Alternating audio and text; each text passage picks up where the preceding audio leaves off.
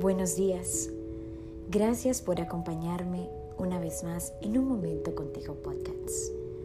¿Sabías que una de las cosas que menos nos impiden avanzar en la vida son nuestras quejas? Sí, esas que están presentes en nuestro diario vivir, las que muchas veces nosotros mismos creamos por pensar más en el futuro que en nuestro propio presente. Esas quejas surgen porque no sabemos ser agradecidos con lo que tenemos en el momento. No nos damos cuenta de lo maravilloso que es el vivir en el ahora. Y no valoramos ese precioso instante que se nos regala para ser mágica cada día a medida de que lo vayamos viviendo. No le des lugar a las quejas ni a tus dudas. Quejándote, solo atrasarás tus bendiciones. Más bien, en lugar de hacer estas quejas, agradece lo que tienes. No importa, bueno o malo. Estás aprendiendo, estás creciendo, estás experimentando nuevos episodios en tu vida que sin lugar a dudas ellos te llevarán a un crecimiento mayor.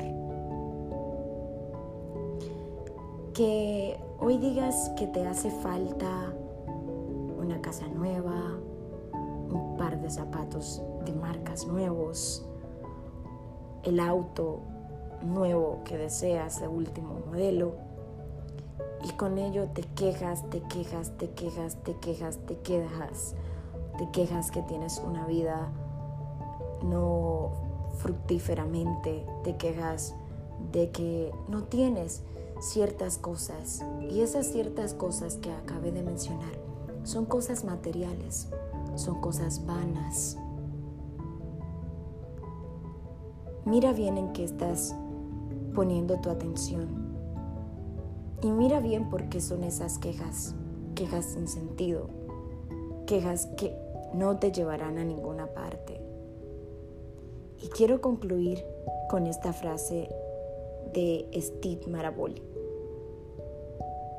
que reza de la siguiente manera. Tus quejas,